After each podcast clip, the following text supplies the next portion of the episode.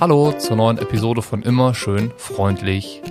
Wir sind im Chiemgau. Da habe ich mich nämlich mit Dan Loran getroffen. Dan ist der Trainer von unter anderem Anne Haug, Lucy Charles Barclay, Jan Frodeno, Frederik Funk, Justus Nieschlag oder im Radsport tätig bei Bora Hans Grohe. Das heißt, ich kann getrost sagen, er ist einer vom Fach und ich möchte ihn hier an der Stelle auch überhaupt nicht mit zu vielen Superlativen belegen, weil das wird überhaupt nicht zu ihm passen. Warum und wieso das so ist, wirst du spätestens nach dem Podcast selbst beantworten können, weil wir sprechen viel über die Grundsätze, die Dan in seiner Arbeit verfolgt und über die Dinge, auf die er ganz besonders viel Wert legt. Ich finde unglaublich angenehm, was Dan für eine Ruhe und Gelassenheit ausstrahlt und wie bedacht er auf Fragen antwortet. Deswegen hat mir der Podcast auch so viel Spaß gemacht, weil ich die ganze Zeit das Gefühl hatte, man kauft ihm alles, was er sagt, aufs Wort genau ab.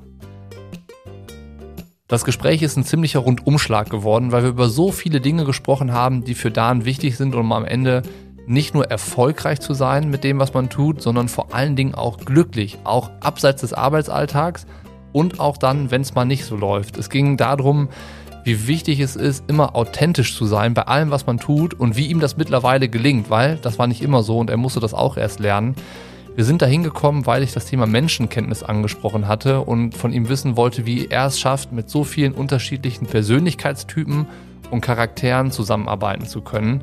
Wir sprechen über die Voraussetzungen für ein gutes Teamwork, über die Frage, wie viel Ego kann er sich in seinem Job eigentlich erlauben. Da war ich erstaunt, dass das mehr ist, als ich angenommen hatte. Und wir sprechen darüber, wie man Vernunft und Risiko gegeneinander abwägt, um am Ende mutige Entscheidungen im Sinne des Leistungssports zu treffen. Uff, ich sag ja, es waren so einige Themen. Es war für mich sau interessant. Und wie der Titel schon verrät, ist das hier die Hörprobe. Das heißt, du kannst mal ein paar Minuten in das Gespräch reinhören. Wir springen auch gleich wirklich mitten rein, also nicht an den Anfang oder ans Ende, sondern mitten rein, um ein Gefühl dafür zu bekommen, was war das für ein Gespräch, gefällt dir das, findest du das cool.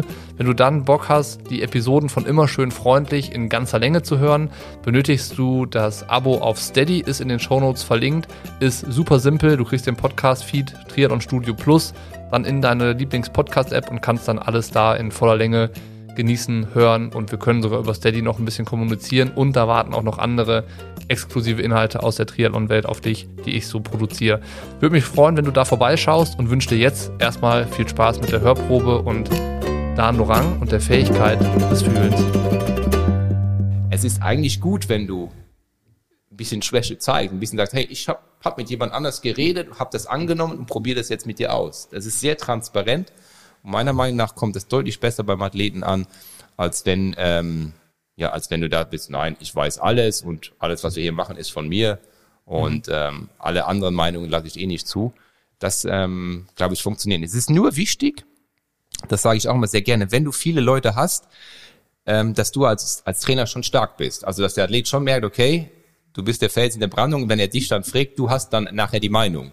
Also, mhm. Wenn du dann anfängst, hm, sollen wir jetzt machen, was der sagt oder was der sagt, dann ist natürlich, das ist schlecht. Also er will, er will dann schon mit dir das diskutieren, aber dann, jetzt gilt es eine Entscheidung zu treffen, okay, jetzt machen wir es so. Das ist schon wichtig. Da darfst du auch Ego zeigen und sagen, das ist jetzt der Weg. Wie muss jemand sein, dass er dich überzeugt? Also ein Trainerkollege, wo du wirklich dann auch, du hast gesagt, du hörst immer erstmal zu, du hörst die Ideen von anderen an. Ähm, aber wie muss jemand sein und mit dir sprechen und kommunizieren? Und was muss er transportieren, dass du sagst, das, was der sagt, dem schenke ich Vertrauen. Da glaube ich mit dran. Früher habe ich den Fehler ein bisschen gemacht, du lernst jemanden kennen, der ist dir sympathisch, den findest du nett. Und dann, und die Konsequenz war, alles, was der sagt, ist gut. Also alles, was der sagt, nimmst du an und findest es gut. Das passt, funktioniert natürlich so eigentlich nicht, sondern mhm. du musst da auch trennen, so ähnlich wie, ähm, wie bei einem Athleten, das ist die Arbeitsbeziehung und das ist die Freundschaftsbeziehung. Ähm, also für mich, wenn es um das Fachliche geht, ähm, dann höre ich dem einfach mal zu. Ich ordne das für mich ein, ob ich mit dem menschlich kann oder nicht, ist aber erstmal sekundär, ähm, weil wir führen ja eine fachliche Diskussion und dann schaue ich einfach, auf welchen Grundlagen basieren seine Aussagen.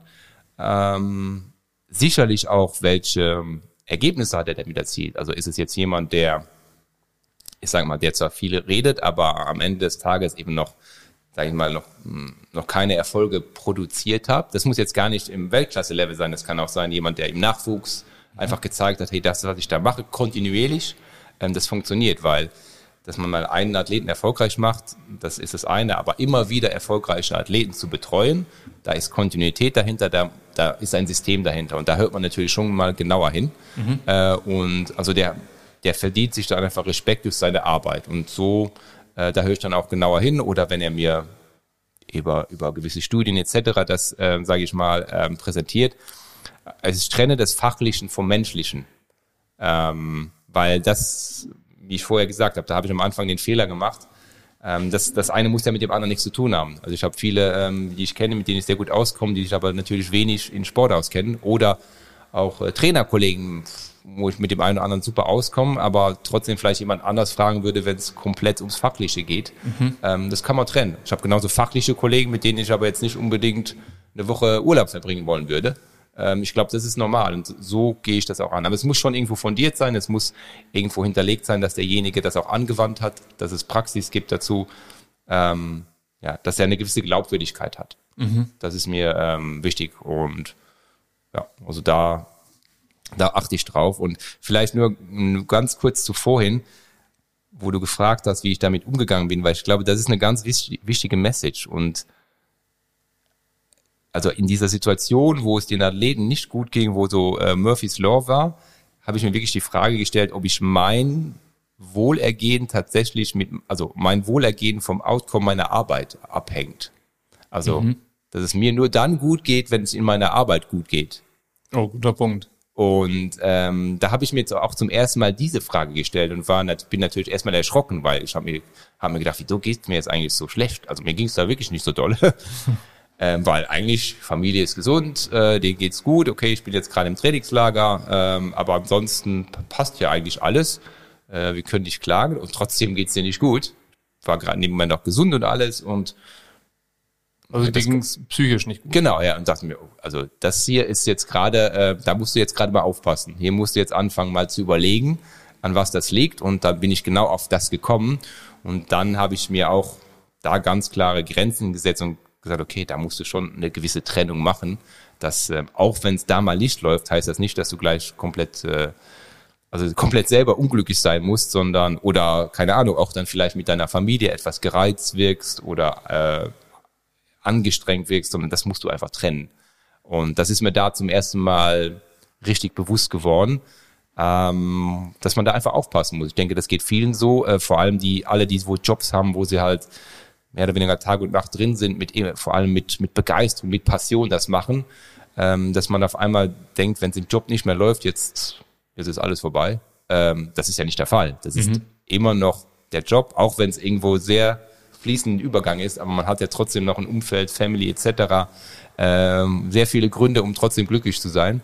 Also das, das wurde mir da bewusst, das wollte ich hier nochmal rausstellen, weil das für andere Trainer, glaube ich, auch ganz wichtig ist mit denen ich mich auch unterhalte, auch jüngere Trainer, wo ich, wo man sich, ich bin jetzt noch nicht so alt, aber trotzdem auch nicht mehr der Jüngste, aber ich erkenne das dann immer wieder, wieder, wenn man mit jüngeren Kollegen spricht, die halt auch voll brennen und dann auf einmal, boah, jetzt geht's bei einem Athleten nicht und wo du dann einfach sagen musst, ja, ja, aber du bist gesund, dir geht's gut, du hast keine Probleme eigentlich. Das ist jetzt ein Problem, das kriegt man hin. Äh, nimmst dir nicht zu sehr zu Herzen. Es ist löblich von dir, dass du so da drin hängst, aber pass auf, dass es nicht zum Problem für dich nachher wird, weil das kommt aus dem Erste-Hilfe-Kurs. Du kannst anderen nur helfen, wenn es dir selber gut geht.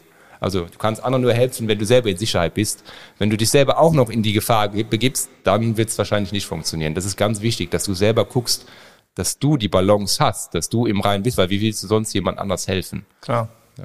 Erkennen ist das eine, aber das dann auch noch umzusetzen ist das andere. Gelingt dir das dann seitdem oder wie? Es ist ja, es klingt so logisch, was du sagst. Ne? Ja. Aber ähm, in sich reinfühlen und das feststellen, okay, aber dann ist es ja nicht einfach so, dass du einen Schalter umlegst und dann funktioniert das von jetzt auf gleich. Hm. Hast du da einen Weg gefunden? Ja, ähm, also ich äh, gebe geb ehrlich zu, ich habe einen Sportpsychologen, dem hatte ich schon eine Nachricht geschrieben, wir müssten mal reden aber es ist nie dazu gekommen. also ich habe ähm, also also Heading, falls du das hörst, du weißt Bescheid. ähm, ich habe ich habe selber hingekriegt, also selber ähm, wieder aus diesem Loch rauszukommen und ähm, habe habe die Hilfe erstmal nicht gebraucht, aber war kurz davor zu sagen, okay, du musst einfach nochmal mit jemandem darüber reden. Mhm. Aber ich habe das Problem erkannt und konnte selber noch raus. Ich kann mir vorstellen, wenn das länger andauert, dass du dann, man kennt es ja von anderen Dingen, vielleicht nicht selber so rauskommst. Aber das war jetzt, ähm, ich habe da den Sprung geschafft. Auch dank der Athleten, dank dem, was ich vorher gesagt habe, dass da nie ein Vertrauensverlust war. Ich glaube, wenn das gekommen wäre, also nehmen wir jetzt mal an, die eine Athletin sagt, nee, das war's jetzt, ähm, dann kommen noch mehr so Stimmen, dann, ähm, dann hätte das vielleicht passieren können. Was mir auch sehr geholfen war, hatte, war sehr offensiv damit umzugehen, äh, auch, auch nach außen hin. Also einfach zu sagen, pass mal auf, ich habe hier auch Verantwortung. Also einfach das zu kommunizieren und jetzt nicht äh, irgendwie die Leute denken zu lassen, was passiert denn da, sondern hey, so ist es. Und ich, wenn ich irgendwas mitgeben kann, das, so schaut es aus. Der Trainer hat seine Verantwortung zu übernehmen. Hier, jetzt müssen wir gucken, dass wir da rauskommen. Also offensiv bleiben, also ähm, ähm, aktiv bleiben, das hilft. So, wenn sobald du passiv bleibst und hoffst, dass irgendjemand dir hilft, dann äh, glaube ich, dann wird's schwer. Aber einfach aktiv bleiben und das hat mir geholfen, da selber rauszukommen. So, das sollte doch reichen, um einen Gefühl dafür zu bekommen und um herauszufinden, ob dich der Podcast mit Dan interessiert. Insgesamt haben wir uns über 90 Minuten unterhalten. Und wenn du jetzt alle Episoden von Immer schön freundlich in voller Länge haben möchtest, benötigst du eines der Abos auf Steady. Ist in den Shownotes verlinkt, ist ganz einfach mit deiner Lieblings-App zu verknüpfen und dann hast du den exklusiven Feed Triathlon Studio Plus in deiner App und kannst da alle Episoden je nach Lust und Laune hören. Mit Anna Haug und Jan Peiniger ist schon online. Nächste Woche kommt Sebastian Kienle. Die Woche drauf folgt Patrick Lange und dann starten wir ins nächste Jahr. Außerdem erhältst du in den Abos noch anderen exklusiven Triathlon-Inhalt, den ich so produziere. Ich würde sagen, du schaust dir das einfach mal an. Und wenn dir das hier schon reicht mit der Hörprobe, freue ich mich natürlich auch. Dann hören wir uns hier nächste Woche Donnerstag wieder. Und bis dahin schicke ich dir erstmal schöne Grüße